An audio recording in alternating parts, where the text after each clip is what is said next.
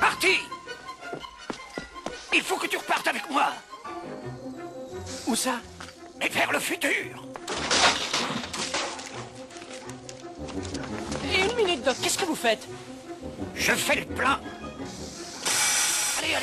Retour vers le futur. On est dans les années 80. La fameuse scène où Doc prend des pots de banane, des déchets directement d'une poubelle, il les met dans son moteur pour faire redémarrer la DeLorean en route vers le futur en 2015. Et bien aujourd'hui, en 2022, cette énergie faite à partir de déchets existe réellement. Le gaz vert. On en a entendu parler beaucoup avec le contexte et la crise internationale en Ukraine. On a eu énormément de discours anxiogènes. Je peux vous rassurer sur une chose, le gaz vert en France se porte très bien. Emmanuel Bavou, responsable du pôle marché chez GRDF, va nous expliquer tout ça dans notre podcast d'aujourd'hui. Bonne écoute parle beaucoup de gaz en ce moment dans, dans l'actualité. On en parle par son conflit en Ukraine qui a un impact à la fois sur les disponibilités de cette énergie et puis aussi sur euh, son coût. Et, bien entendu, c'est un sujet de préoccupation de l'ensemble des acteurs de la filière gaz. Une fois qu'on a posé ce constat et qu'on a vu que la France avait un petit souci de dépendance énergétique, il me semble que la dernière fois, vous nous aviez bien expliqué que euh, nous, en tout cas en France, c'était plutôt la Pologne, notre premier fournisseur. Et en plus, on avait parlé du gaz vert. C'est quoi exactement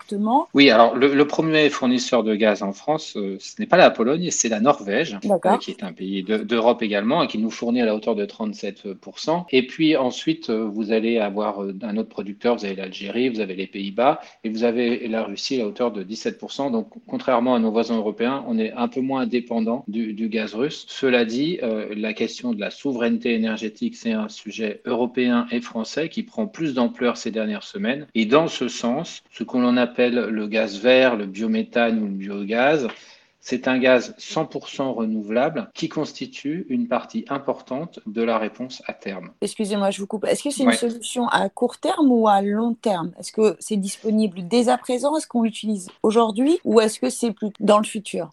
Donc c'est une solution euh, du présent. Euh, Mhm. il faut savoir qu'on a environ deux à trois nouveaux sites qui se raccordent chaque semaine pour injecter du gaz vert dans les réseaux. Aujourd'hui, plus de 350 sites sont raccordés au réseau de distribution de, de GRDF pour donc alimenter en gaz vert les 11 millions de clients. Donc c'est une réalité et c'est une réalité qui est en, forte progression puisque effectivement rien que pour l'année 2021, 2021, c'est 152 sites qui ont été raccordés au réseau gazier. Pour vous donner quelque chose de, une comparaison euh, beaucoup plus concrète, hein, c'est environ un, peu plus d'un l'équivalent d'un million euh, 500 000 logements neufs qui sont euh, desservis en, gaz vert. Donc ça n'est pas une vue de l'esprit. un million euh, de, de logements français sont déjà équipés pour ça. Euh, Aujourd'hui, ce que l'on injecte dans les réseaux en termes de gaz vert, ça représente l'équivalent de la consommation de 1,8 million de logements neufs. Et quand je dis l'équivalent, c'est parce que ce gaz est injecté à différents points du réseau en France. Il se mélange avec le gaz naturel et donc ensuite il va se diffuser auprès de l'ensemble des consommateurs. Donc on a 1,8 million de possibilités de construire des logements avec la distribution de gaz vert. oui, on pourrait effectivement, avec tout ce que l'on produit, alimenter l'équivalent de 1,8 million de logements neufs. Que c'est dans l'esprit des constructeurs de logements la notion de gaz vert. Si vous me dites qu'il y a une équivalence d'un million de logements, est-ce que aujourd'hui c'est une- c'est devenu une pratique euh, automatique, habituelle euh, Il y a de plus en plus de, de promoteurs et même de constructeurs de maisons individuelles qui Mhm. ont compris qu'il était important d'avoir une démarche euh, locale et responsable euh,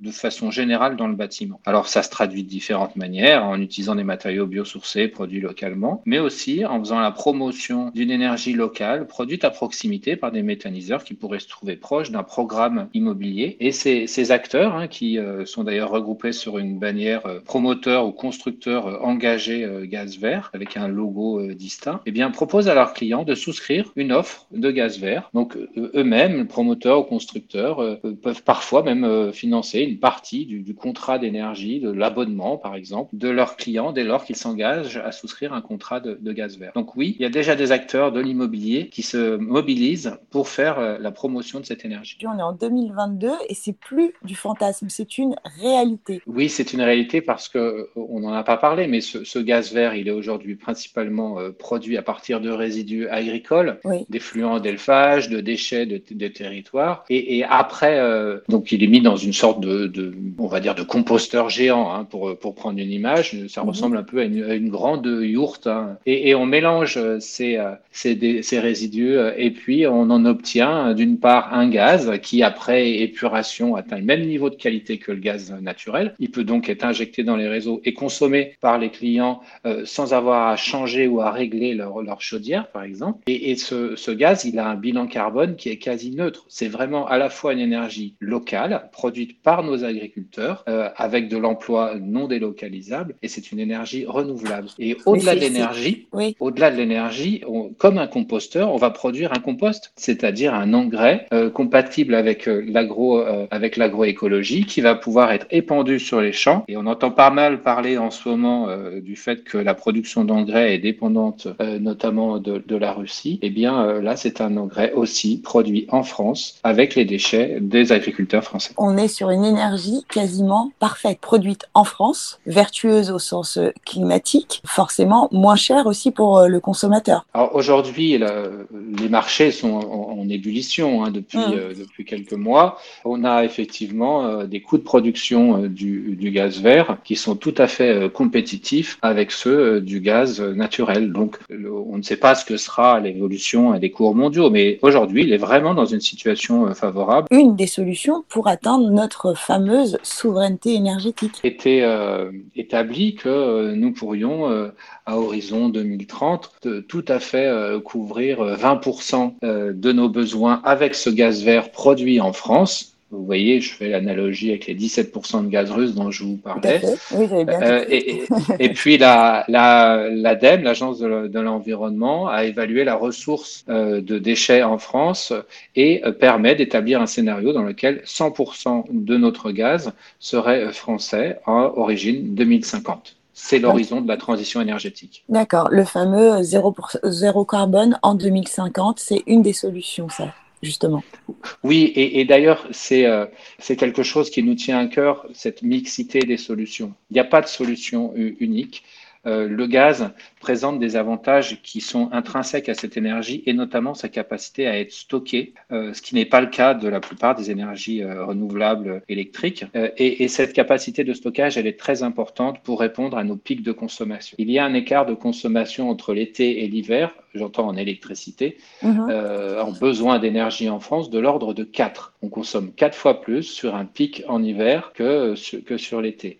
Eh bien, l'avantage, c'est que le gaz, il peut être stocké euh, de façon dans les sols, en stockage souterrain, et quand on en a besoin, on l'utilise immédiatement. Donc, c'est une puissance disponible lorsqu'on en a besoin que l'on peut euh, activer à tout moment, ce qui n'est pas le cas d'autres sources d'énergie. C'est pour ça qu'il vient en secours des énergies intermittentes que sont les énergies renouvelables euh, classiques, comme l'éolien, comme le, solaire. Et que l'énergie renouvelable aujourd'hui n'est pas encore stockable. Oui, et l'énergie électrique est très difficilement stockable de façon générale. Mhm. C'est une, une, qualité propre au gaz de pouvoir être stocké avec une infrastructure qui existe déjà. On a des réseaux, euh, des, des sites de stockage qui nous permettent en France de stocker trois mois de l'équivalent de notre consommation. Donc il n'y a pas besoin d'inventer des systèmes par batterie. Euh, le gaz est déjà stockable et répond déjà à ses besoins de consommation de pointe. Eh bien, très bien. Merci beaucoup, euh, Emmanuel. Et puis, pour une fois, on a un discours qui est un peu moins anxiogène que d'habitude depuis quelques semaines sur le gaz.